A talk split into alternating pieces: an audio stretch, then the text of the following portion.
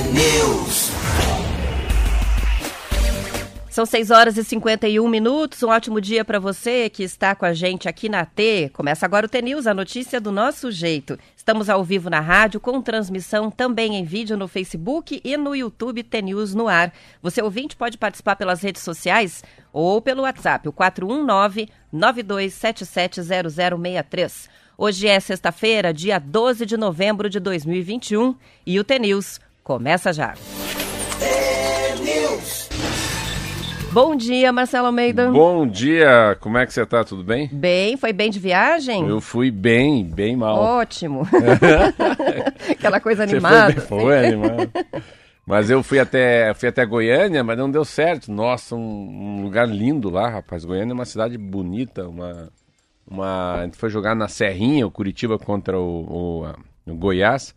E eles são verde e brancos, né, também, né? Então, muito meio parecido, parece que a música é parecida. É uma como fosse uma, uma torcida, uma torcida irmã, tinha até lá um, eu vi lá uma bandeira do Império, enfim, mas perdemos 2 a 0 era vida ou morte pro Goiás, e a, nós acabamos perdendo.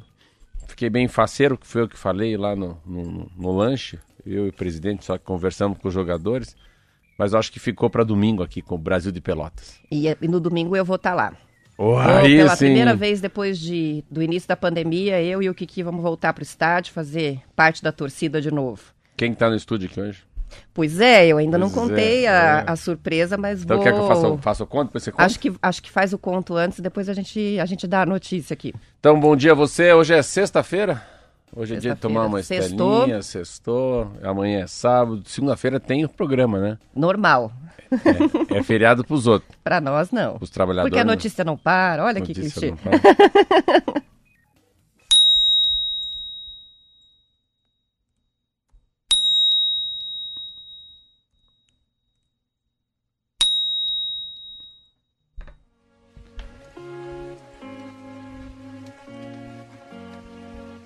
O, aguad... o aguadeiro e a lua.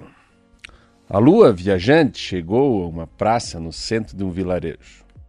No meio da praça há uma fonte e um jovem com uma, um jarro na mão, que serve água a todos que por ali atravessam.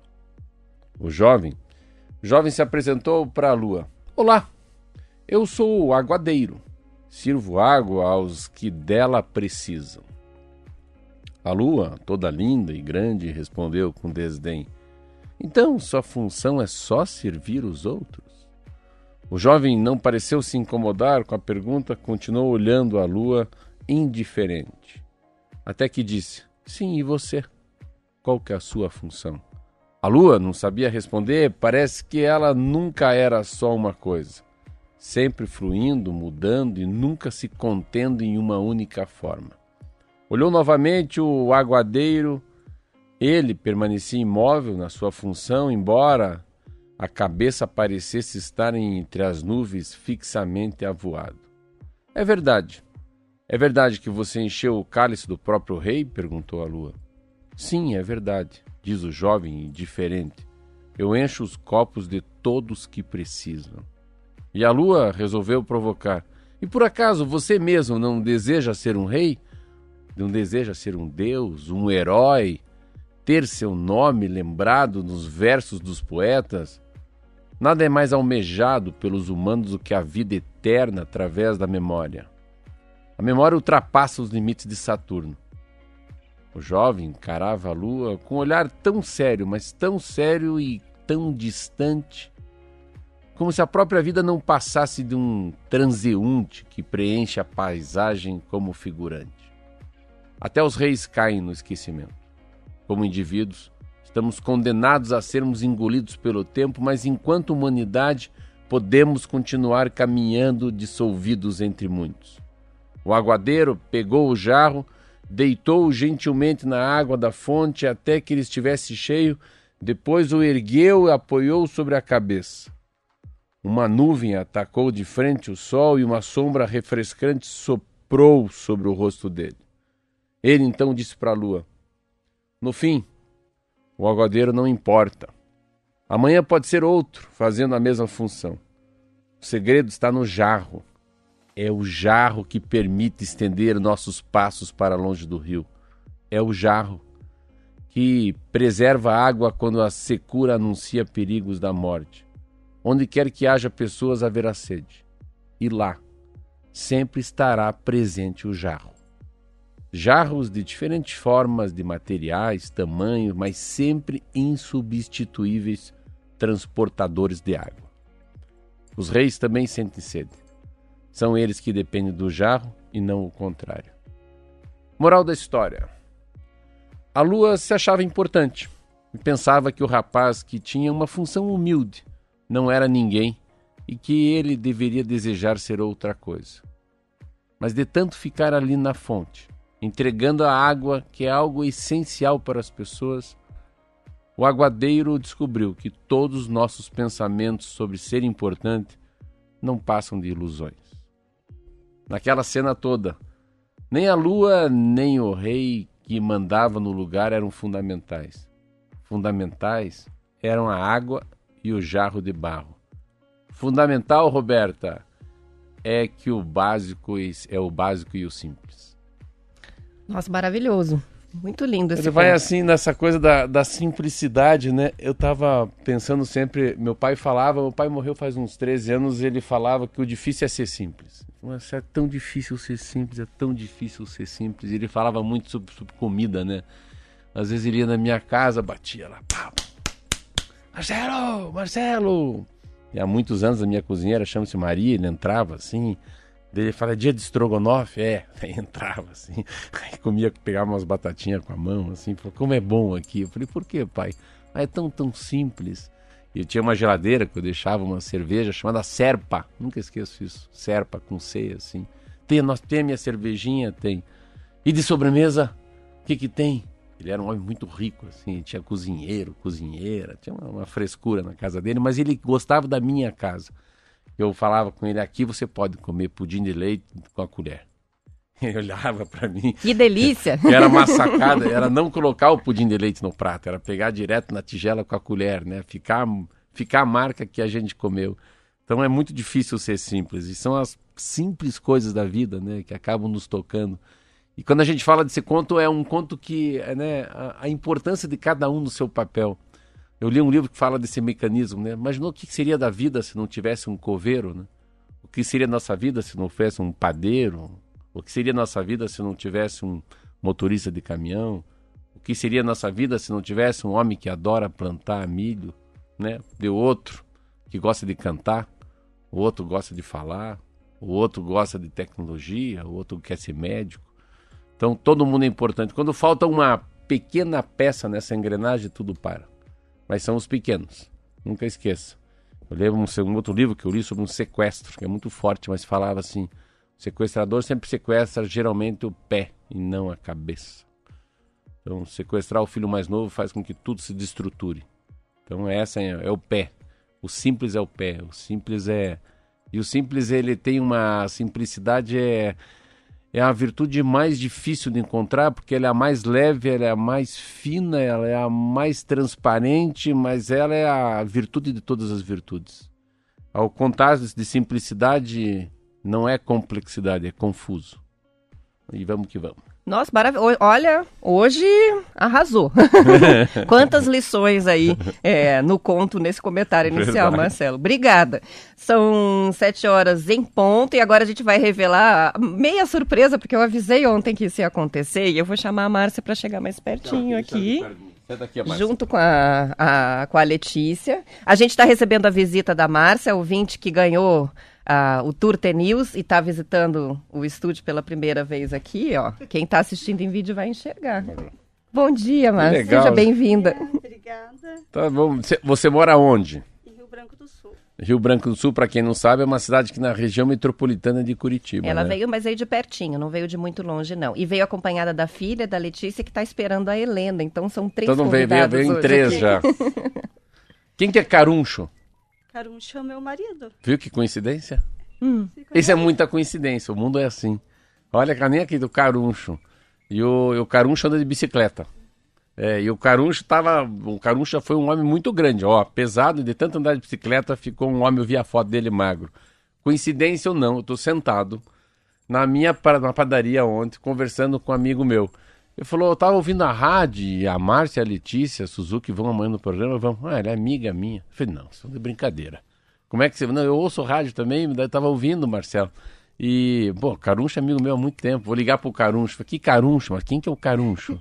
o Caruncho é, o esposo. Mas como que você sabe? É meu amigo há muito tempo. Meu Deus, que É, coincidência. é. Ele falou comigo. Adriano.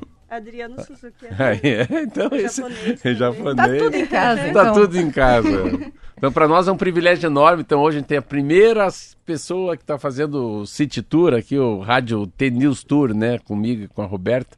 Pergunta alguma coisa para ela, Roberta. Eu quero saber o seguinte, vou fazer uma pergunta bem voltada a gente mesmo aqui, né? É qual que é a tua relação com o Denilson? Desde quando que você ouve? É, eu queria entender, assim, é, a tua participação, eu sei que foi através da promoção, mas participaram os ouvintes, principalmente os ouvintes mais assíduos, assim, né? Queria que você contasse um pouquinho dessa história. Pra mim, assim, a gente, eu escuto pouco por causa do horário de trabalho. Daí o que eu sigo mais vocês é mais pelas redes sociais. Ah, daí Olha. viu lá, É. daí assiste lá depois. Pelo Instagram, Facebook. Depois eu sempre dou uma olhadinha assim. Porque daí de manhã tem a minha, minha, outra minha filha para mandar pra escola. E daí pro trabalho tudo. Mas a gente sempre tá, tá de olho. Imaginava, imaginava assim? Não, um estúdio? Não imaginava. Não, é. Não, não Acha- imaginava. acha- Mas você tá antenado, escutando vocês, vendo nas redes sociais, tudo. Que legal. É. Como é que você imaginava, Roberto, desse jeito aí? Não. Qual que é esse jeito? Desse jeito? Desse jeito. É. Do jeito fica assim, de- bem fechado, eles são fechados, né? mas são bem, bem gente boa, bem extrovertida. Ah, que legal. A Márcia vai ficar aqui com a gente durante todo o programa, mas já até avisei que ela tá de passeio, então elas vão ficar bem à vontade por aqui. É, Podem se buscar é. cafezinho, voltar. Mas depois daqui eu quero mostrar para ela a produção de pão. Ela vai conhecer a Ah, prestinaria. sim, vai ter a- o Ela passeio vai na comigo, prestinaria. ela vai tomar um café comigo lá. Se puder ir, vai junto. Ah, eu vou, vou lá comer a, a avocado toast, Ah, avocado que é a minha toast, favorita. Por isso Então- que fala pra gente não comer. É. Falei, não, não coma, não coma. Não coma Ficaram no hotel?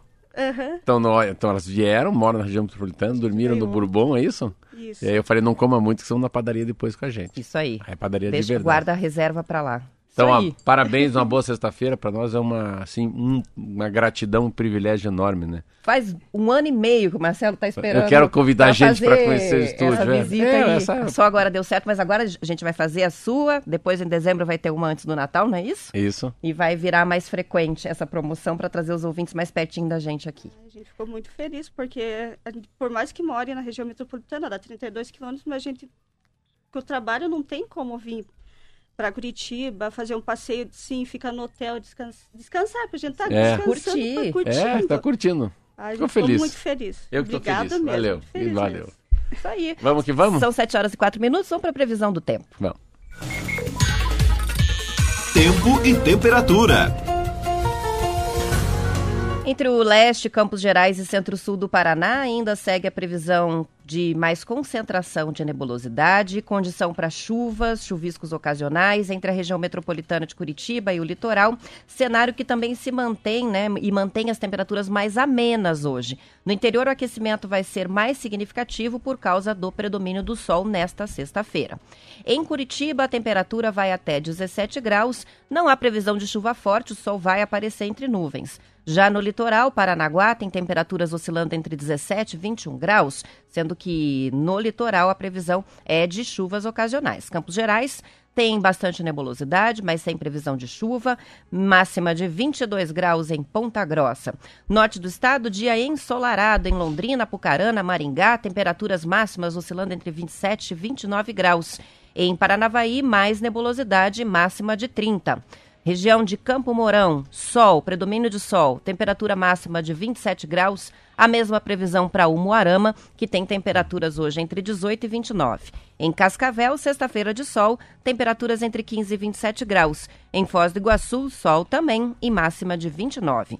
A previsão para Francisco Beltrão hoje é de um dia ensolarado e as temperaturas chegando a 27 graus. Em Pato Branco, mesma coisa, e a máxima de 28. Fechando em Guarapuava, céu com nebulosidade, mas o sol aparece entre nuvens. Temperaturas entre 11 e 22 graus, não sobe muito a máxima em Guarapuava hoje. Como a gente está no fim de semana, mas vamos avançar um pouquinho. Amanhã, sábado, a gente vai ter concentração de nuvens menor é, na região leste, litoral do Paraná. Então, capital, praias, a tendência é de sol no final de semana, mesmo que ainda com alguma nebulosidade. E para domingo a estabilidade predomina em praticamente todas as regiões do Paraná. Então vai ser um final de semana de tempo bom em boa parte do estado, com as temperaturas subindo depois dessa queda que a gente registrou, né? Entre ontem e hoje as temperaturas baixaram, especialmente aqui na região de Curitiba, mas no final de semana. Acho que é o único, é o último, parece que é o último invernico, né, que a gente passa aqui em Curitiba. Hoje, ontem tá muito frio. Tomara que seja, Pelo porque de chega, né, 12 graus 5 horas da manhã hoje, aqui tá, quanto tá aqui hoje? Tava 12. É muito frio. É muito frio é. para essa e, época do ano. Vamos falar um pouquinho de. Ó, oh, fiquei bem impressionado aí, cara. Olha como é que é a vida política, né? Eu tava vendo o discurso do, do Sérgio Moro, que se filiou ao Podemos. Não sei se você falou isso ontem. Falamos. E eu fiquei muito impressionado com a fala dele. E também uma pesquisa que foi feita antes de ontem aí, em relação à entrada dele no jogo. Nossa, ele, ele já sai na frente do Ciro Gomes. Que coisa, né? Imaginava que ele ia ter uma. não ia ser tão fácil, não e já se coloca uma terceira via. Então, eu, eu fico feliz porque, é, independentemente do candidato, a democracia merece sempre, assim, sempre muito candidato, muitas ideias, filosofias diferentes, é, é, tendências diferentes, idades diferentes, né? Um mais soft, um mais hard, né? Um mais mole, outro mais duro, né? Um mais radical, outro mais ligado à Igreja Católica, outro ligado aos evangélicos, outro ateu. E muito legal. Acho que vai ser um. Comecei a ficar tão feliz ontem que a, a democracia precisa de uma eleição assim, como fosse uma gincana. Lembra das gincanas, né? E, e, é uma coisa que no Paraná não vai acontecer porque a gente só vê o Ratinho Júnior. E aqui já é diferente. No Paraná, dificilmente, parece que ninguém quer se candidatar. Que bom pro Ratinho, mas não é tão bom para a democracia, né? Mas enfim, tá aí. O ex-ministro Sérgio Moro aí falando já de candidato, fala do mensalão, fala do rachadinha Uh, fala que é contra o orçamento secreto. Outra, achei bem legal essa fala meio já do. Do Morão. Tum, tum, tum. É. É o famoso né, discurso como... que eu brinco aqui: é pau, cacete e polícia. Sai da frente que, né? que vem, vem gente para cima. Mas foi muito interessante. Ontem também, fiquei surpreso ontem. Aquela Cristina Lobo morreu. Nossa, eu gostava tanto daquela mulher que falava de política no Globo News. Nem sabia. Eu percebi... Uma, uma quase pioneira é, entre as mulheres comentaristas de política no Brasil, né? Percebia... Abriu muitas portas. É, eu percebi que ela não estava na Globo mais, mas eu achei que ela tinha se arrancado com esse negócio da, da, da, da Band, né? Da SBT, quem quer que vê Fórmula 1. Tem tanta coisa que a Globo deixou de ter. Eu falei, ah, vai, ela saiu da Globo, deve ir para um outro canal. Mas ontem uma surpresa. Essa era uma mulher que eu ouvia muito, para quem está me ouvindo, porque ela é uma pessoa que falava da política diferente. Então, ela, ela escrevia e falava. Então, ah, mensalão, ah, orçamento secreto. E para mim ela me ajudava muito, porque ela tinha um discernimento parecido com o meu. Então, meio que eu que era meio macaquice minha, né? Eu gostava da linha que ela tinha quando falava de um assunto de Brasília. Então, uma, uma referência. Peninha, né? Uma peninha, uma referência. São 7 horas e 9 minutos. Vou fazer o intervalo já e na volta a gente começa com as notícias do dia. Os ouvintes já estão participando, muitos antes do intervalo. Só um aviso: é que ontem o Marcelo não estava, não ouviu. A gente já está com o desafio do Radinho lançado e por isso que hoje não tem sorteio. Dessa vez, os ouvintes estão mostrando com fotos e vídeos como é que eles se ligam no T-News. Então, tem gente ouvindo rádio durante a ordenha é, das vacas, outros que ouvem fazendo pão, outros tomando café, outros dirigindo caminhão. e eles estão mandando. Legal. Ontem, só ontem, Marcelo, durante o programa, 45 participações já. Então, assim, tá bombando e as fotos são muito legais. E o prazo vai até quinta-feira. Então, Legal. até quinta eles mandam. Na sexta-feira a gente anuncia o resultado do sorteio para ganhar o kit com o radinho, com café especial e também com o livro. Intervalo, já voltamos.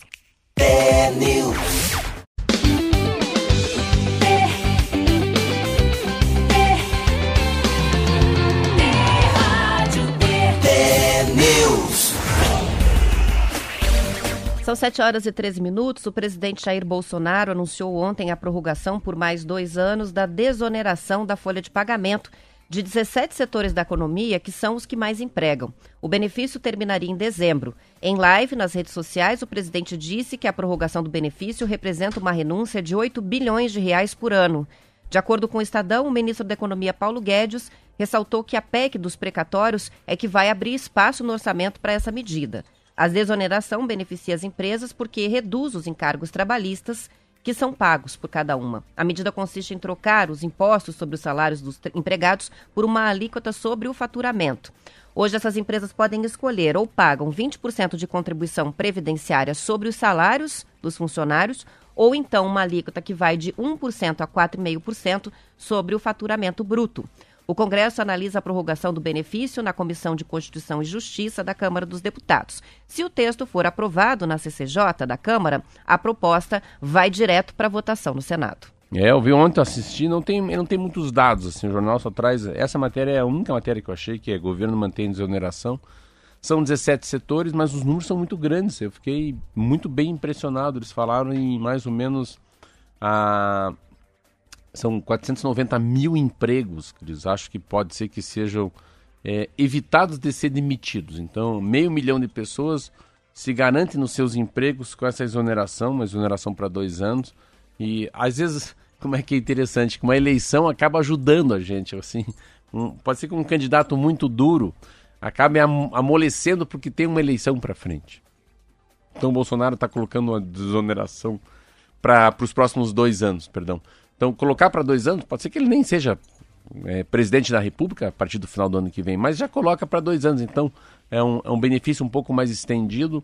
Uh, você vê como é que é a vida, né? Como a gente sempre tem que estar tá aberto às mudanças, né? Eu sempre falo que bom que eu mudo de pensamento. É, como é importante a gente não ser tão duro ou tão refém daquilo que a gente acha que é o mais correto, que faz parte da nossa tradição. Às vezes, uma certa numa mudança no caminhar da carruagem. Eu falo isso porque uh, quando o Bolsonaro ganha eleição, ele ganha eleição sendo um cara da direita, não é centro-direita, é direita. E não é centro-esquerda e nem esquerda. E, uh, uma coisa que atacava-se muito, atacava muito essa coisa de, de subsídio, né, desoneração, uh, Bolsa Família, essa amplitude que você tem para. Como é que se diminui a pobreza num país? Sempre as pessoas falam, não, você tem que dar a vara, não pode dar o peixe, né? Tem que ensinar ele a pescar. Mas no Brasil que tem 60 milhões de miseráveis, é muito difícil você falar em educação, em saúde, né, em infraestrutura, você falar em coisas que não, essas pessoas não conseguem alcançar. Porque essas pessoas não vivem, elas sobrevivem. Né? Ela, aquela coisa da galinha, né? Ela não consegue ver o mundo lá de cima. Ela cisca, ela só vê embaixo. Ela não, é uma sobrevivência dificílima. E o Bolsonaro, nesse momento, percebe, percebe, eu sempre falei isso aqui, o presidente, você vai se tornando presidente, vai caindo a ficha o que é um país como o Brasil. Quando ele faz a desoneração na folha de pagamento, quando ele amplia, errado ou não, trocar o nome de Bolsa Família para Auxílio Brasil, aumenta para 400 reais, mexe no precatório, que uma, uma, acaba, uh, precatório é um dinheiro que o governo deve, ele acaba limitando o percentual do precatório por ano e sobrando um dinheiro para as pessoas mais pobres, por incrível que pareça, isso é muito salutar, porque mostra que o governo percebeu que a pandemia fez o governo mudar. Porque daí quando vem uma pandemia, quem é pobre fica paupérrimo. E quem era classe média fica classe baixa. E quem era classe média fica, fica classe média baixa.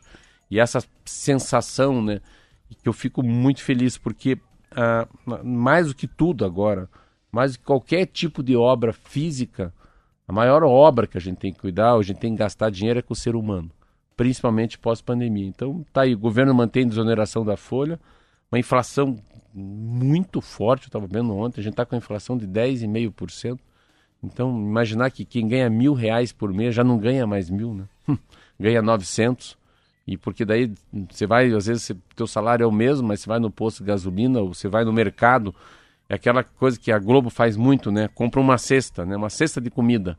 Coloca a mesma cesta um ano depois. Você já viu os vazios que tem? Já não tem o iogurte, já não tem o queijo fatiado, né? Já não tem o requeijão. Já troca um tipo de carne por outra, por vai, causa do preço. Vai ser a, é a, é a, é a, é a melodia daqui para frente. Vai ser esse tom de música que a gente vai perceber em relação à inflação. Então, parabéns ao governo, muito legal. Pelo menos é mantém em 17 setores, a promessa é essa, né, ontem em Brasília, que as pessoas não serão demitidas. São 7 horas e 18 minutos e a pesquisa de informações básicas municipais, um levantamento feito pelo IBGE, mostra que apenas 18 cidades brasileiras não registraram casos de Covid no ano de 2020. Desses, 11 municípios têm população de até 5 mil habitantes e 5 estão na faixa de mais de 5 mil até 10 mil habitantes.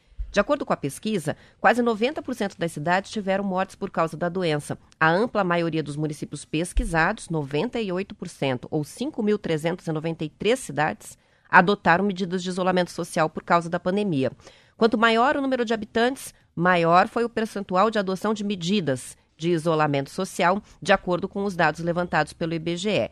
A pesquisa referente a 2021 está ainda na fase de coleta de dados. A notícia está no portal do Valor Econômico. É uma, uma matéria que é das pessoas, das cidades que não tiveram, não né? tiver, muito é. poucas, né? É, mas essa matéria também não vale nada, né? O que vale agora é saber que as pessoas não estão morrendo. Os dados são muito impressionantes, né? De ontem também, fiquei muito, muito feliz, assim, da, dessa redução que a gente está fazendo a cada sete dias ou 14 dias. Ah, ontem se viu, não sei se você tem os dados, a gente pode puxar já aí.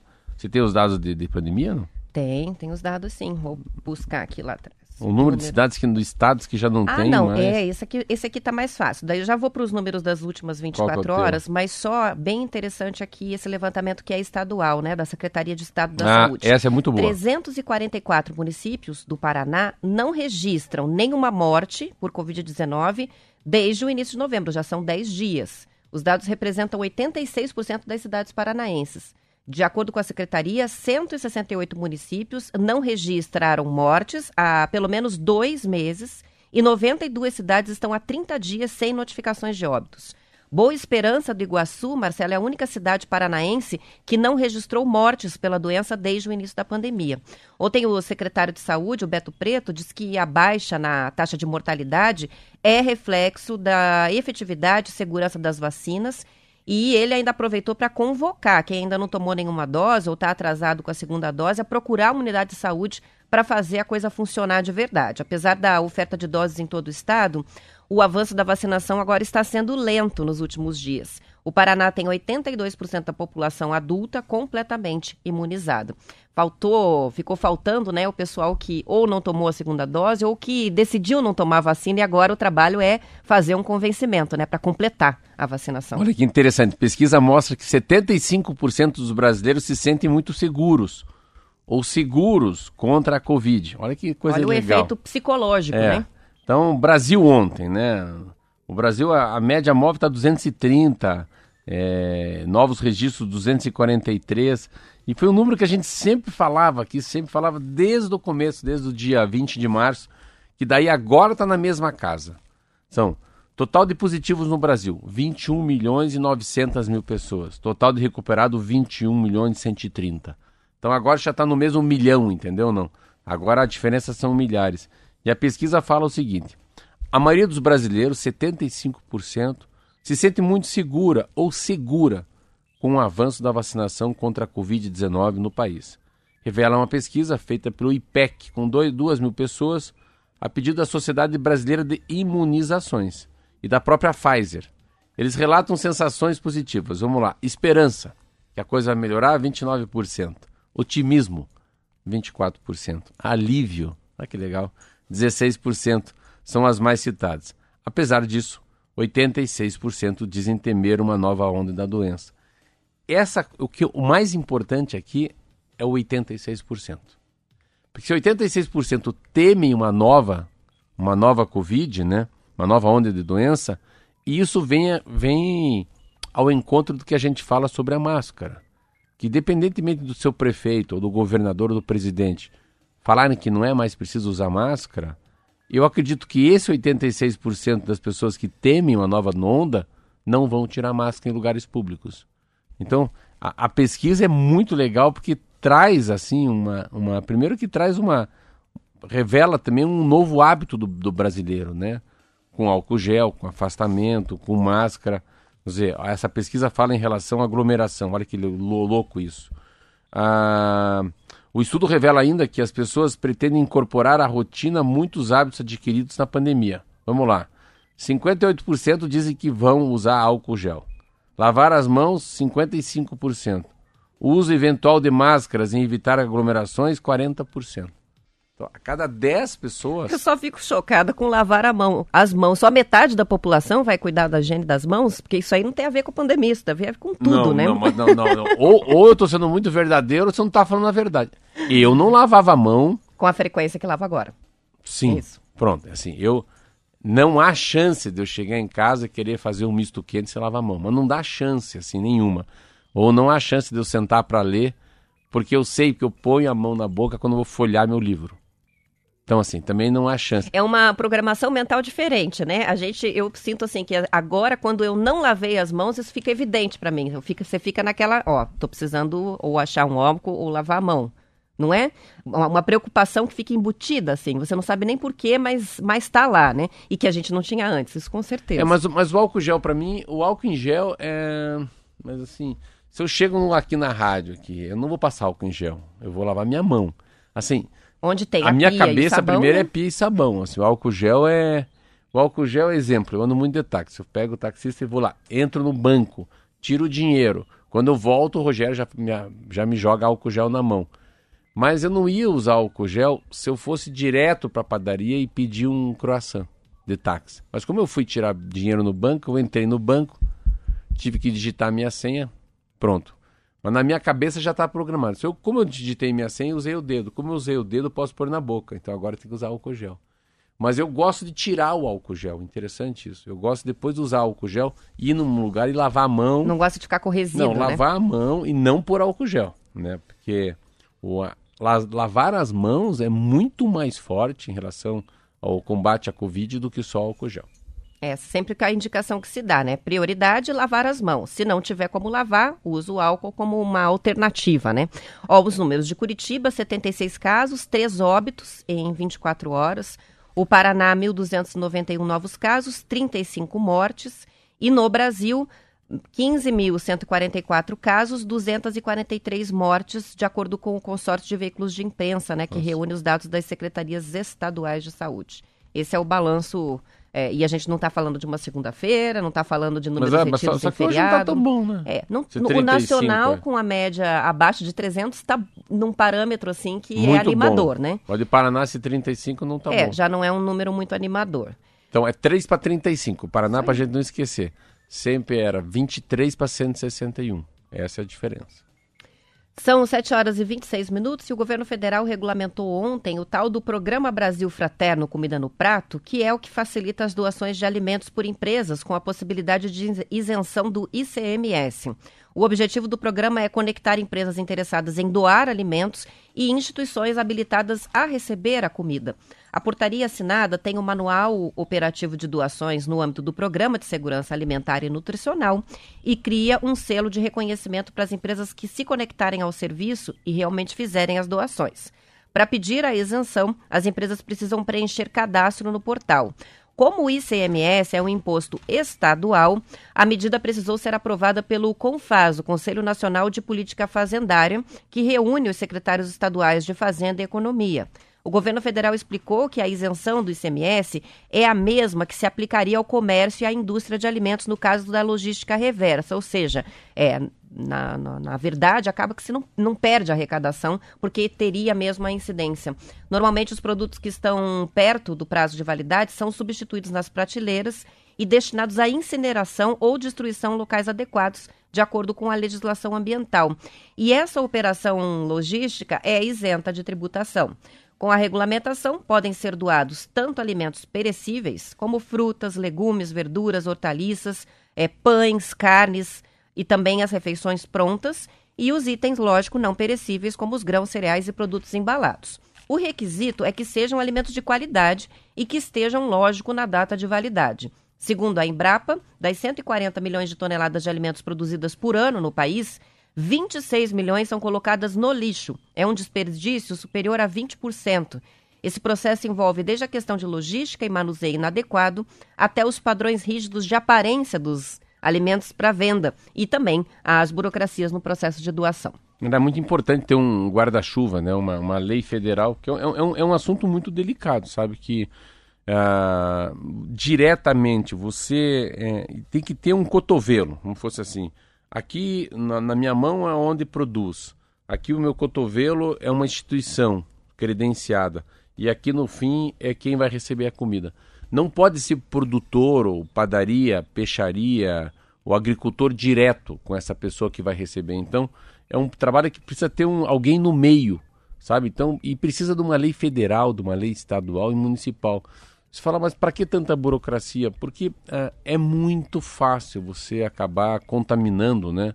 Ou criando uma, um problema de saúde com as pessoas com produtos perecíveis vencidos, estragados, apodrecidos, então é, eu sempre tenho muito medo de comida. Tanto Curitiba estava com um problema na pandemia, né? O prefeito aqui, Rafael Greco, estava banindo essa coisa de doação, doação de comida, porque você não sabe muito bem a origem da comida. Ah, lembrei de agora, quando começaram a fazer grupos de distribuição de marmita nas praças é, para a população em situação de é. rua e tal, né? E aí a prefeitura é, fez uma interferência no Mas sentido é uma... de, do risco de Mas bem legal, bem legal que, né? que, é, que, é do governo federal, de cima para baixo dá para organizar uma melhor. E agora embaixo. sim, com regras, né? Com, com regras para que não se distribua alimento vencido ou qualquer outra situação aí perigosa. Que horas são? São sete e meia. Vamos terminando a edição estadual. Vamos para o intervalo. Voltamos para Curitiba e região metropolitana. E continuamos a transmissão ao vivo até as oito e dez. Bom fim de semana para todos os ouvintes que ficam. E até segunda-feira. Até segunda.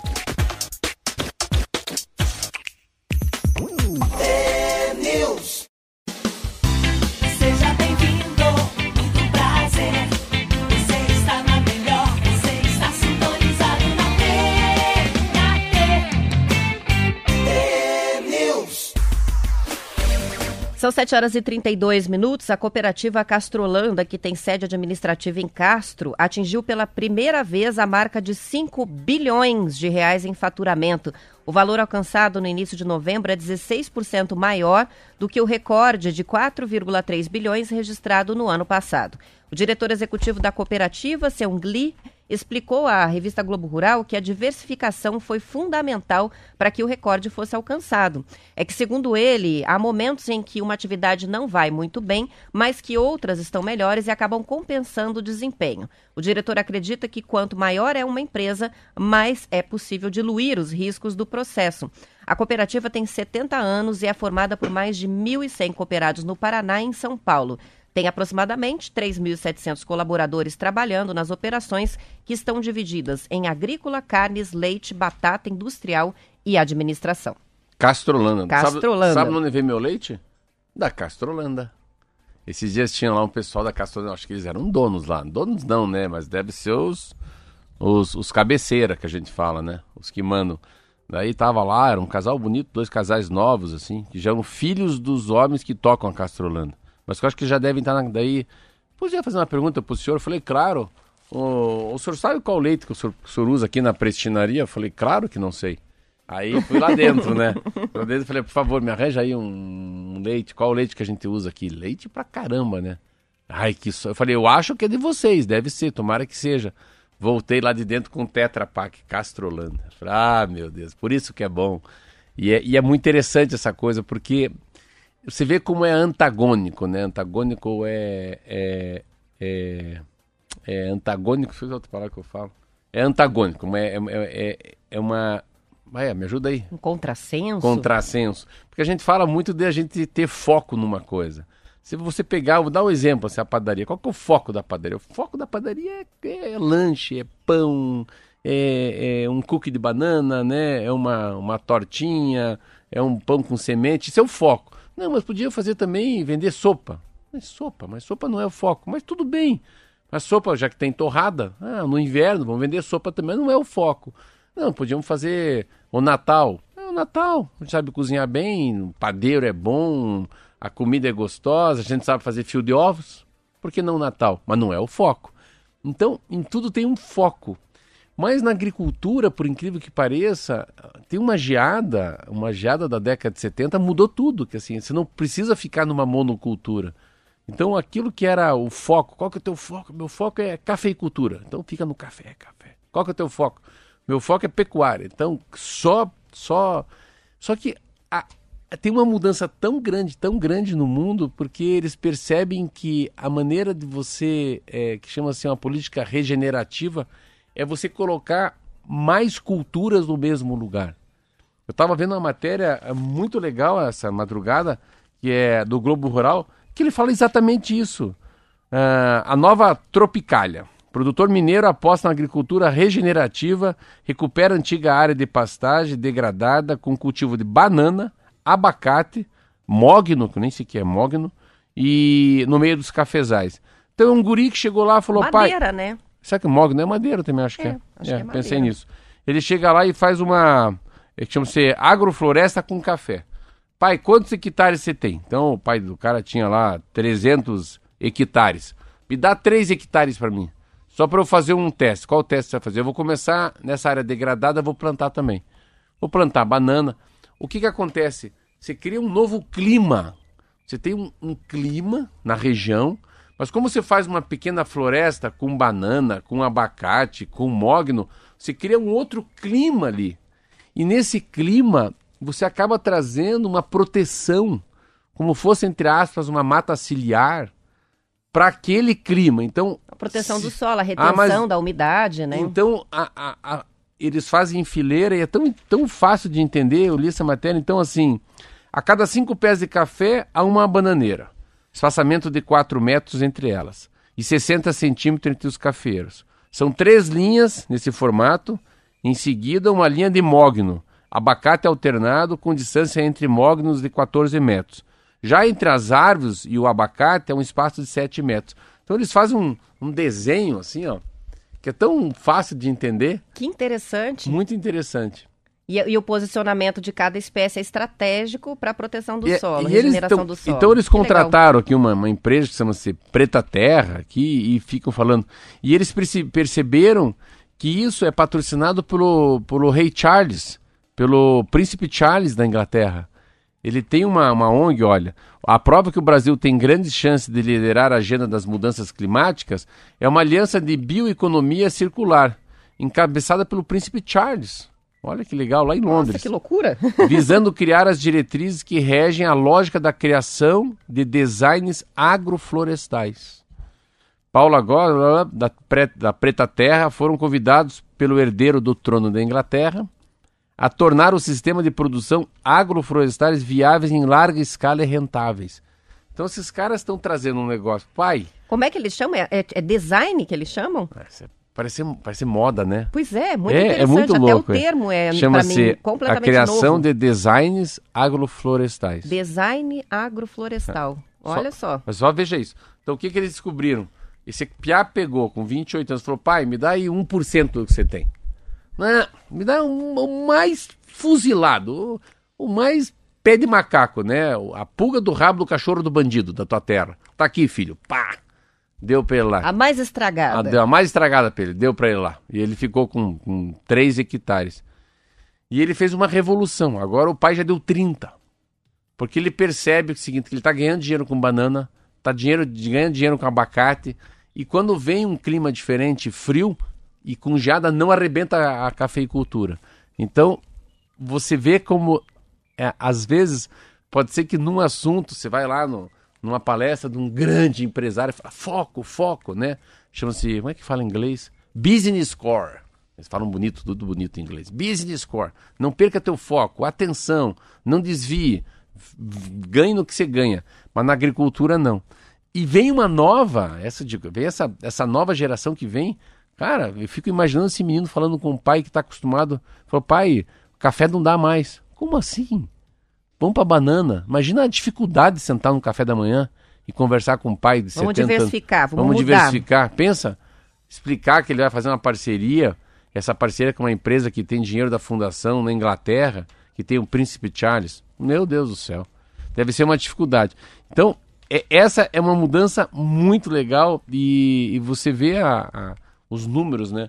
Sabe que eu tenho um número na minha cabeça, eu vou dizer para vocês. Eu, eu não esqueço quanto que o Boticário fatura. Eu adoro ter um número marco na minha cabeça, assim. Então, assim, ah, o cara correu meia maratona. Eu sei, porque é meia de 42. Ah, a gente tá com motor de combustão. Agora não vai ter mais petróleo no carro. O carro vai ser carro elétrico. Falei, mas o primeiro carro em Curitiba chegou em 1903. Então significa que o combustível funcionou 117 anos. Um século a gente teve carro a combustível, né? E a mesma coisa para em relação à Castrolanda que você falou. O Boticário fatura 15 bi por ano. Então, três Castrolanda é um boticário. Pra você imaginar quanto é grande o boticário. Que eu já acho, tão grande a Castrolanda para mim. Então você vê, você vê o valor agregado do que, que é supérfluo, né? Também a gente pode ficar discutindo economia básica aqui, né? O supérfluo, o batom, o shampoo, o creminho. Você vê, outra é comida. Outra é uma necessidade, uma necessidade básica, né? E ela é mais barata, graças a Deus. Tem que ser mais barato, né? Necessidade básica do que embelezamento. Não que elas vivam, vivam diferente, mas é muito legal ver a, o tamanho. E a outra coisa que eu acho, que para mim, eu, não sei se é eu também, eu só vou em coisa de cooperativa. Tilápia, vou dar um exemplo. Eu só compro tilápia de uma cooperativa. Ontem eu estava falando aqui, Marcelo, que eles estão começando a produzir as tilápias na região metropolitana de Curitiba, em tanques com climatizados, né, para atingir a temperatura Olha. ideal, que é 28 graus para os peixes, e vão colocar a primeira leve em Piraquara agora nos tanques, é, no mês de dezembro, dos alevinos, para fazer uma produção em larga escala né, de tilápias aqui na região metropolitana. Você vê como essa coisa pessoal pega. Então, a pessoa falou: "Você- que leite, que leite vocês usam aqui? Vai lá, é Castrolanda. Eu fui agora para Angra dos Reis. E eu fui andar de barco, os caras me falaram: o que, que é isso aqui? Isso é criação de vieira, de vongole. Vongole é uma, é uma, é uma conchinha, um shell, né? Por isso que o posto fala posto shell. É uma concha que dentro tem um vongole. E que é o tipo de uma vieira. E no restaurante que eu fui, eu falei: ó, se o senhor quiser, tem macarrão com vongole. Eu falei: não acredito. É o berbigão, o vongole. Bah, pô, você acabou com o meu vongole, né? É tão chique falar o que vongole. será que é o vongole? Agora eu fui pesquisar, Como é é o berbi- berbigão. É o que A berbigão. gente cata lá na praia de Pontal do Sul. É, é o berbigão. Mas como era da região, eu falei, ah, eu quero comer, porque é da região. E a mesma coisa que a tilápia. Eu, eu sei que a tilápia, a tilápia que eu compro é da Cevale. Porque eu sei que tem produção de tilápia lá na costa oeste, que é Cascavel. Eu vou dar um exemplo. Tilápia é um negócio muito bom. Vou dar uma, contar uma historinha aqui pra vocês. Eu fui no jogo do Curitiba. Aí cheguei no jogo. Dessa vez eu, eu fiquei meio incomodado porque tinha muita gente, tinha pessoas estranhas no ônibus.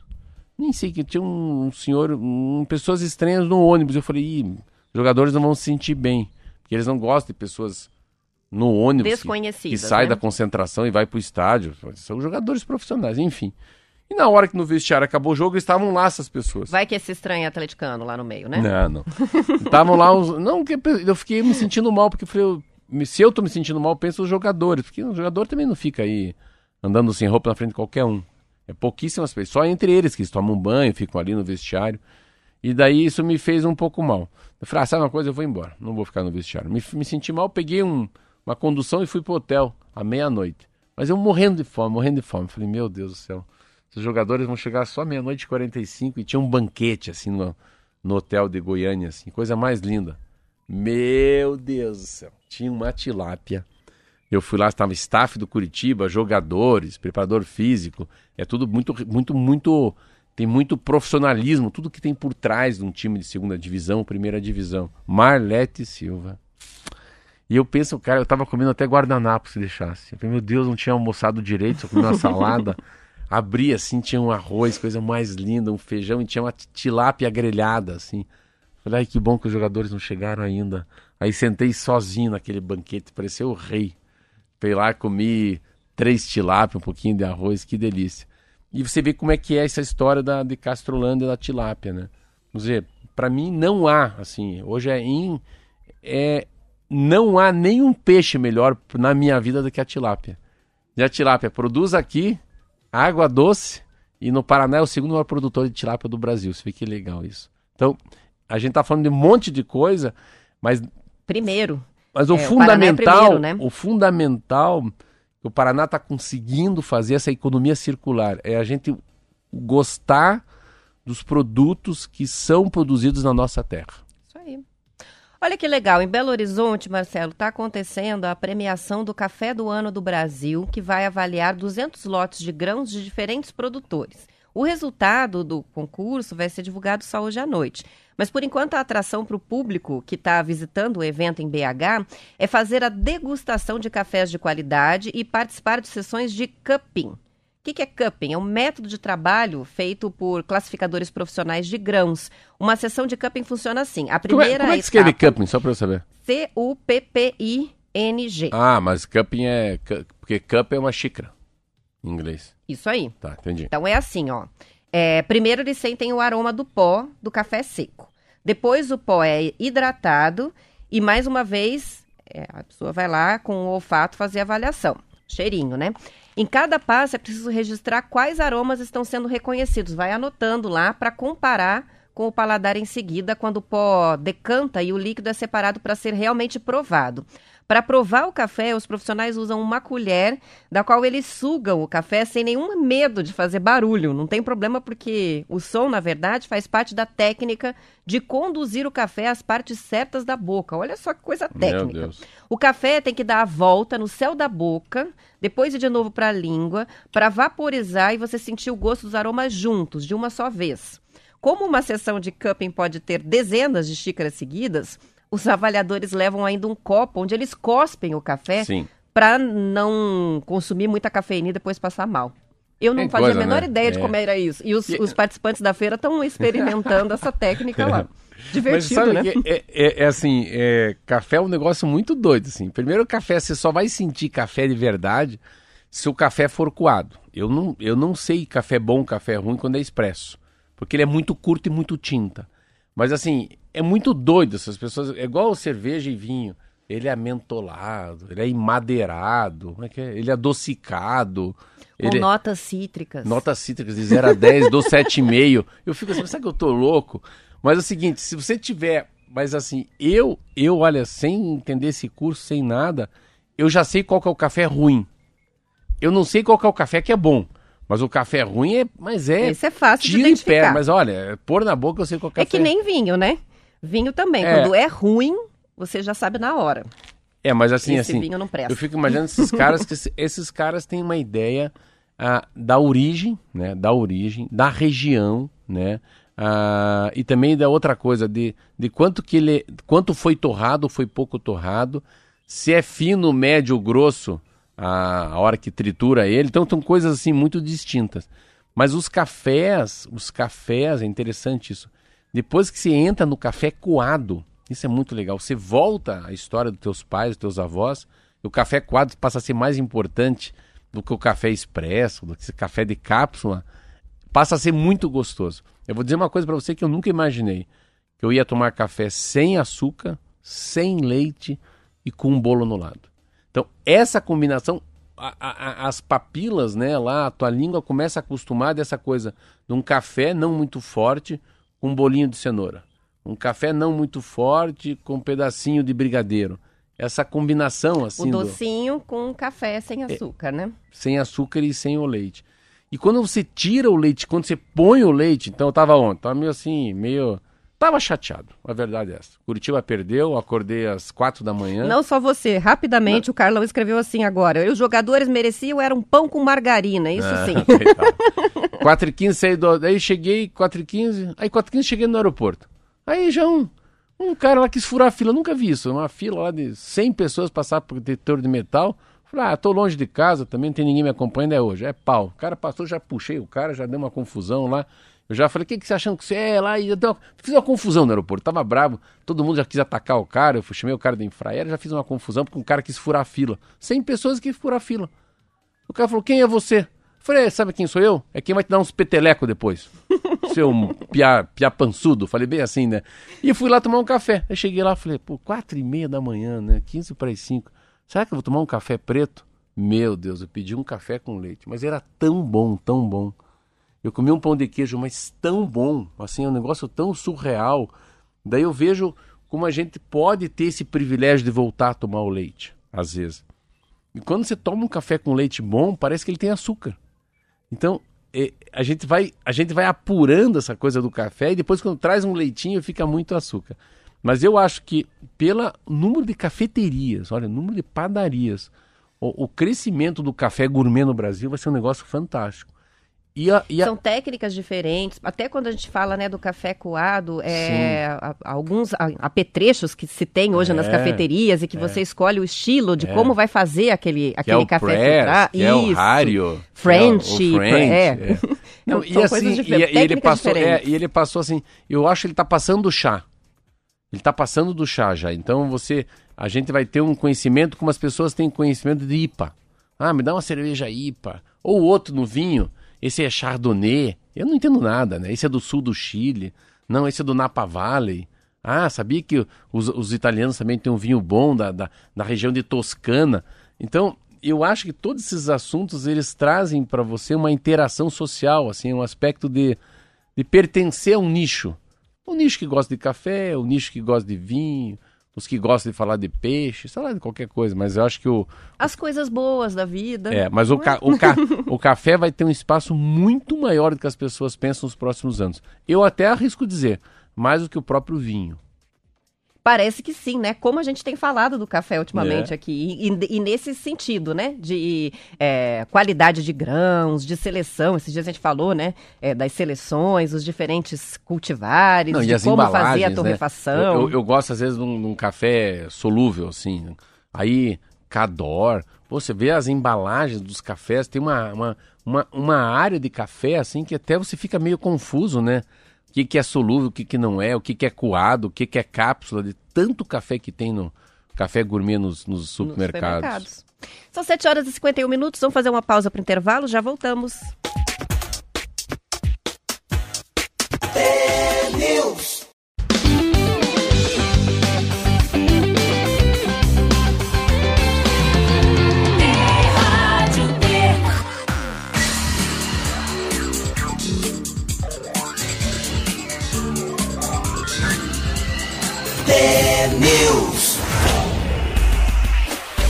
São 7 horas e 53 minutos. Foi lançada ontem a campanha Papai Noel dos Correios. Milhares de cartinhas escritas por alunos matriculados na rede pública de ensino de todo o país até o quinto ano, ou então por crianças em situação de vulnerabilidade social com até 10 anos de idade, já estão publicadas no blog da campanha para que os pedidos de presentes sejam adotados. Para cumprir todos os protocolos de segurança, a campanha vai ser híbrida, parte com a presença física, parte digital. As, as adoções das cartinhas devem ser feitas preferencialmente pelo site. As datas, locais e horários de atendimento dos pontos de adoção da campanha podem variar em cada cidade.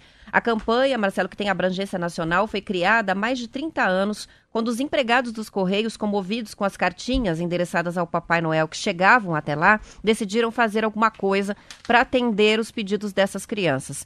Todas as informações sobre a campanha Papai Noel dos Correios de 2021 já estão no site blognoel.com correios.com.br. Olha o correio aí, né? Fala tão pouco do correio, fala tão mal do correio, coitado. Correio novamente. Eu nunca consegui participar. Eu sempre li, mas eu não, nunca tive, nunca participei. Acho muito legal. E eu acho que esse ano é uma coisa interessante falar do, do, do Natal, assim, né? do, do Natal do Papai Noel. Mas é, é uma coisa que eu, eu sempre participo de algum jeito. Não sei quem que me coloca. Todo ano eu compro presente para alguém, não sei, para uma criança. E é interessante que eu acho que essa, essa, essa capilaridade que a, que a Correio tem, eu acho que ele está tantos anos fazendo essa coisa de cartinha que muitas coisas foram feitas embaixo, assim, imitando, imitando o Correio. Mas acho bem legal. E esse é o. Eu, pelo menos, esse é o, é o Natal que eu acho que, assim. Eu estava falando isso ontem ainda lá, em Goiânia, com o jogador. Todo mundo deveria, de alguma maneira, não sei, ou coloca uma ou coloca uma luzinha, ou coloca um chapéuzinho, ou coloca um, alguma coisa de Natal. Esse, eu acho que esse é o Natal de reviver a vida mesmo. Eu, pelo menos, na minha casa, no meu espaço, eu vou colocar é, coisas que se lembram do renascimento de Jesus. Eu acho que é o momento de, de usar o Natal. Tomara que seja um Natal bem colorido. Adoro o Natal. Não gosto de Réveillon, Marlete, mas Natal, acho tão bonito o Natal. Natal é uma data tão linda. Eu sempre falava, falo para meus filhos assim, que inveja, né, desses países que tem neve, né? Natal é tão lindo com neve. Eu nunca consigo esquecer aquela propaganda da Coca-Cola, assim, meu Deus, passa aquele caminhão de Coca-Cola, aquela música ah, do Papai isso Noel. É bonito demais. Né? É. Mas acho que vale a pena. Vou... E já reparou como é que tá a decoração da cidade? Já está em andamento? Ontem eu até falei disso aqui. Montagem de árvore, na entrada do Barigui, nas praças, em parques, a iluminação já na, nas casas, prédios. Já, a gente está ficando já com cara de Natal em Curitiba. Então, a gente tem que fazer uma proposta para Rafael Greco. Quando ele deixar de ser prefeito, ele sempre vai ser prefeito do dia 20 ao dia 31 de dezembro. a gente tira o prefeito, coloca ele para ser prefeito. Porque... Administração, é, o secretário de Assuntos é, Natalinos, quem é. sabe, da próxima prefeitura. É. Tinha, tinha um livro do, do Jaime Lerner que ele falava muito disso, que, que é muito importante o embelezamento da cidade. E uma vez eu lembro que ele falou para mim. A valorização dos espaços é, públicos. É, que as pessoas né? às vezes criticam assim, falam, não, mas você vai construir um MON, Museus Carnemar vai gastar 3 milhões de reais, 5 milhões, 10 milhões. Daí as pessoas fazem, nossa, veja quantas casas populares poderia construir com isso. Não tem nada a ver uma coisa com a outra. Aqui casa popular é uma coisa, o MON é outra. Então são essas são essas edificações, essas coisas que ficam para sempre, né? A, a, a, importância de você ter a, a tem muito disso, né? Curitiba é uma cidade que tem muito esses pontos turísticos, o que traz de gente, né? E Curitiba é uma cidade que poderia muito ser o Natal mais lindo do mundo, né? Porque Curitiba é fria, essa coisa de Gramado, né? Gramado, Canela, Curitiba. Eu acho que essa é a vocação, é muito mais a vocação, obviamente, de Natal do que uma vocação para fazer carnaval. Carnaval, isso aí. Acho que a nossa festa, é, a fantasia é o Natal aqui em Curitiba, É. né? E está se criando uma tradição. É claro que a pandemia atrapalhou muito isso. Mas o turismo de Natal em Curitiba tem sido, ao longo dos últimos anos, um investimento, assim, que a não só a prefeitura, mas a própria iniciativa privada tem feito, né? De criar essa tradição das pessoas passarem o Natal em Curitiba, que é a cidade do Natal, a capital do Natal. E, é- e uma cidade que está chamando muito Catarina, hein? Eu falo isso que é o meu termômetro é uma padaria. Mas é o número de catarinas que vem para cá, nossa, é muita gente, assim, Rio do Sul, ah, Brusque, Itajaí. Tranquilo, porque a gente devolve descendo todo mundo para Balneário Camboriú É, no verão. depois. Mas eles, eles vêm muito para cá. Eu acho que essa cidade tem uma. Eu não sei, você falou uma coisa muito interessante. Eu só posso dizer porque eu estou na ponta do iceberg. Eu estou recebendo as pessoas. Mas essa cidade deve ter uma força muito grande de TripAdvisor. Deve ter uma, sei lá, não sei, deve ter uma, uma sites muito bons em relação à acomodação. Ah, eles devem ter alguma facilidade muito grande assim em relação a, a- ao city tour. Eu não sei porque a gente não é turista, né? A gente é morador, então a gente não sabe o que, que é ser um turista em Curitiba. Mas é uma.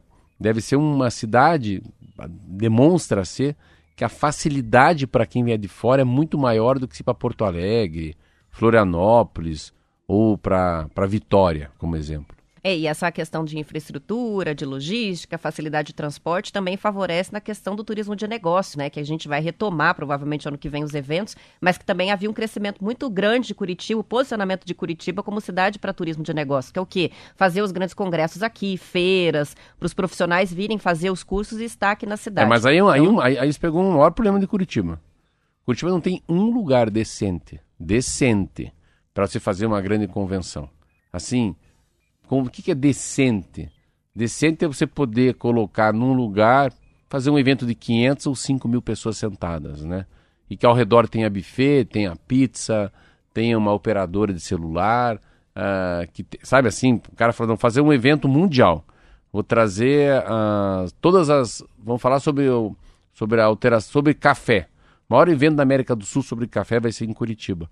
Ó, tem restaurante, tem transporte público, ah, tem cafeteria, tem shopping, mas não tem um grande centro de convenção para atender as pessoas. Um centro de convenção que fosse junto de um shopping ou dentro de um grande hotel, que possa colocar 5 mil pessoas para dentro e 5 mil para fora ao mesmo tempo, assistindo né, um, um Boris Johnson, um premier inglês falando por uma hora.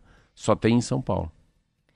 São 8 horas, você ali o rodízio no abastecimento de água de Curitiba e região metropolitana finalmente vai mudar a partir de segunda-feira, bem no feriado. Com o aumento do nível dos reservatórios depois da chuva dos últimos dias, o esquema passa de 36 horas com e 36 horas sem para 60 horas com água e 36 horas sem.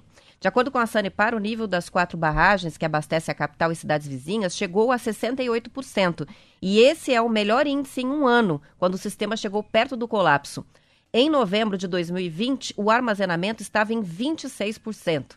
Para alterar o rodízio agora, a Sanepar também levou em consideração a conclusão, nessa última semana, de obras em Curitiba que ampliam a infraestrutura de reservação e distribuição da água tratada. São obras que estavam planejadas, estão no plano de investimentos da companhia, mas que foram concluídas de forma mais rápida, justamente por causa do rodízio.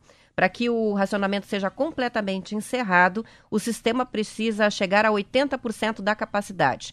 Pelo planejamento da Sanepar, isso pode acontecer já no início de 2022, se o volume de chuva previsto para o período se confirmar. O rodízio de abastecimento em Curitiba e região começou em março do ano passado. Apesar da flexibilização, a Sanepar está pedindo que a população continue economizando água e usando apenas o necessário. Não é porque vai a, ampliar aí o tempo com água que é para lavar calçada ou usar a água de maneira irresponsável, porque ainda a situação é grave. Atualmente, o déficit de chuva acumulado durante todo o ano de 2020 até outubro deste ano é de 680 milímetros.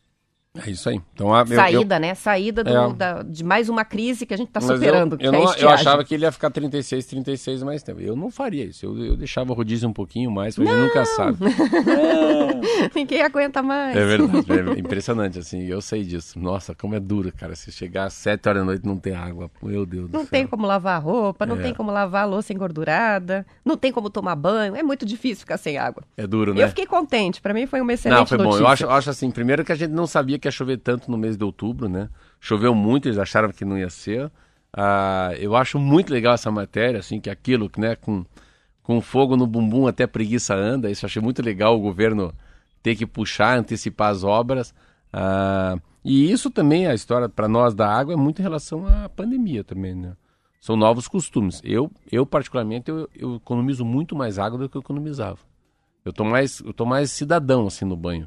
Eu era um vadio total, assim, ah, deixa esse troço aí, vamos tomar banho. Tão legal pensar Como na... é da, da cultura nacional não, mesmo, é pensar né? na vida enquanto tá no banho, demais. assim, daí eu coloco uma música que eu gosto, eu não acabo, enquanto não acaba a música, eu não acabo o banho. Então, assim, olha que coisa mais louca. Eu vou te mostrar até. A... Você, sabe, você tem música preferida não? Eu tenho, não, não tenho uma não é pra música tomar banho? preferida. Não, eu, tenho, eu ouço muito músico o dia inteiro, Marcelo, mas eu não dá para dizer assim que eu tenho uma música preferida. Tem muitas músicas que eu gosto. Não, mas na hora do banho, tudo. assim, eu vou contar com. eu, na hora do banho, eu ouço essa aqui, ó.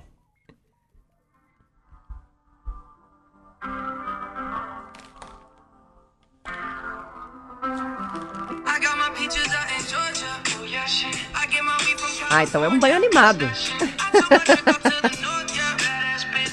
Quem canta essa música? Começa com J. Justin. Ah, é o Justin Bieber? Ah, acertou. Essa música é linda, essa música. Olha lá, viu? Marcelo não chora no chuveiro, ele sorri no chuveiro, é, não, porque não a música choro, é alegre. Não. Eu danço no banheiro. Essa música é linda. Isso aí.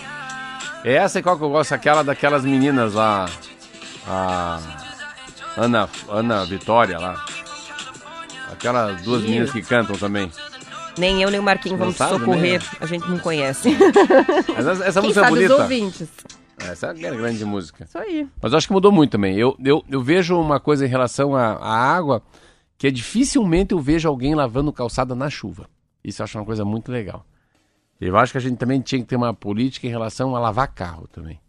As pessoas não lavarem carro semanalmente. Sabe o que, que mudou muito com a estiagem com relação a lavar carro? É hum. que os lugares que fazem a, a, lavagem do carro, lavação, dependendo do estado, a gente fala diferente, né? É, estão usando agora métodos de reaproveitamento de água da chuva ou a seco. E isso eu acho que contribuiu bastante. É uma coisa que pode permanecer, né? Para evitar esse é. desperdício, mesmo quando os reservatórios estiverem cheios.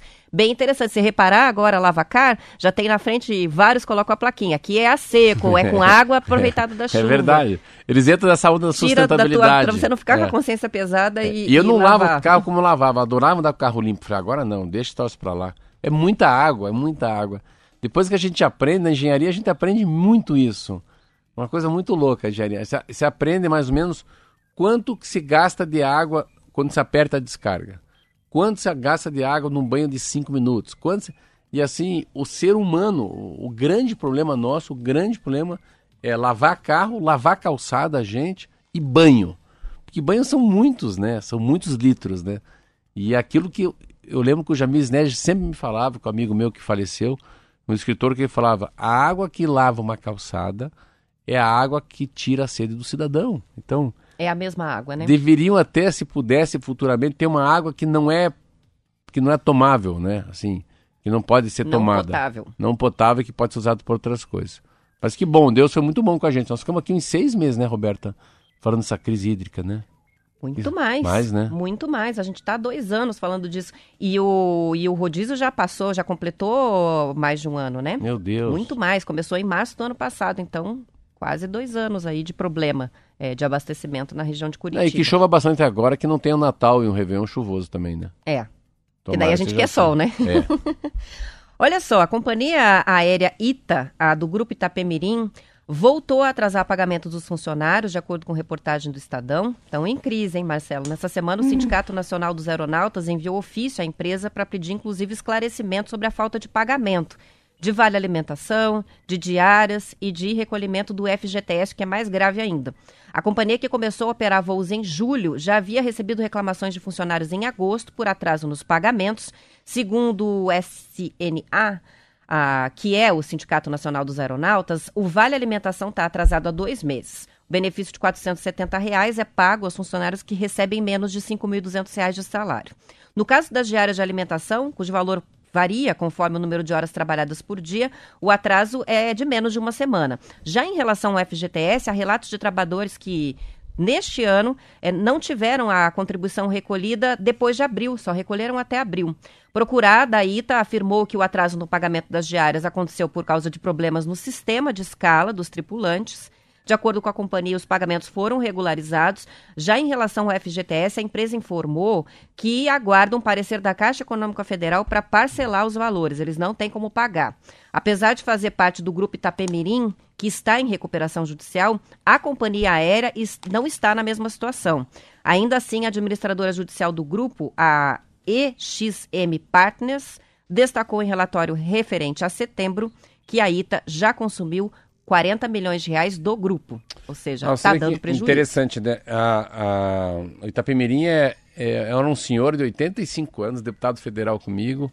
História da família é muito difícil, assim. Hoje ele está pobre, não tem dinheiro, dono do Itapemirim. A família acabou quebrando o negócio, está em casa, tem quase 90 anos, coitado. Itapemirim era enorme. Assim, e, e é isso, assim, é, como é que você... Como é que você... Ita, Ita, não é Ita, Itapemirim. E eu fui para o aeroporto, não é preconceito. Eu não vou viajar de Itapemirim. Essa informação é desastrosa para uma companhia desse tamanho. Se não paga funcionário, não troca o pneu, não troca o óleo, daí vão andar de avião? Ah, isso é brincadeira. Primeira coisa que um cidadão que tenha um pingo de, de racionalidade, meu Deus, e a manutenção do avião? Porque a gente começa pela, não falta água, não paga, paga os caras estão. Mas vamos combinar que também tem um fator aí que foi muito azar, né? Ah. Eles resolveram entrar nessa empreitada um pouco antes da pandemia. Então anunciaram que iam ter uma frota de aviões, que iam iniciar as operações aéreas, e aí entra a pandemia que derrubou a venda de passagens no mundo inteiro. Roberta, né? pensa, Roberta, tem os caras, os caras têm 200, o azul. Você chega no aeroporto de Campinas, você não vê o aeroporto, só vê avião. Aí vem a Latam arrebentando a boca do balão, a Gol Aí vem lá eles com dois amarelinhos. Dois busão aéreo. É, dois busão aéreo. Daí, daí eu tava tudo meio esmiriguido, os funcionários andando, coitadinho, ali no aeroporto, Afonso Pena. Até achei a roupa meio assim com... Não é um preconceito, mas não parecia que eram funcionários de aviação. Parecia de uma outra coisa. Parecia que eram funcionários que estavam... A, a, sensação até do, do, uniforme, da cara deles, eu falei, eu falei esses caras estão desanimados, esses caras não estão bem. Olha que eu pensei, olha que eu vi eles. Falei, ó, Agora se essa matéria sobre o dinheiro. Não tão mesmo, porque Mas é... quem está com o salário atrasado assim, não está bem, né? Se a Itapemirim está com, tá, tá, tá com um problema na justiça, tem uma recuperação financeira, aí, que é o ônibus, aí vai e vai para aviação, que é um jogo pesadíssimo. Deve ser um jogo pesado, deve ter uma máfia nesse negócio, né? Para você conseguir um finger. Custos operacionais imensos. É, e outra coisa, você, você pega uma pandemia, um mundo quebrado, 80% dos aviões ficaram um ano parados no solo. Então, até. Nós temos aqui um exemplo: o Voe Paraná. O Voe Paraná foi lançado bem quando veio a pandemia. Falou: Meu Deus, coitado do ratinho junto com esse Tiveram avião. que voltar para trás. Não deu outra. É, avião não volta para trás, mas voltaram para trás, né? Não tem jeito. Então. Ó, já são 8 e 10. Ah, meu Deus do céu. Então a gente vai encerrando por aqui, vamos para o final de semana, mas antes disso a gente vai passear com a Márcia, com a nossa ouvinte que veio conhecer Márcia o estúdio. Letícia. Hoje vai ser um dia bom por aqui. Aos demais ouvintes, bom fim de semana, bom descanso. Segunda-feira, às 10 Bom feriado, 7, mas a gente tá aqui, né? Estaremos aqui, tá ao vivo e a cores. Até, Até lá.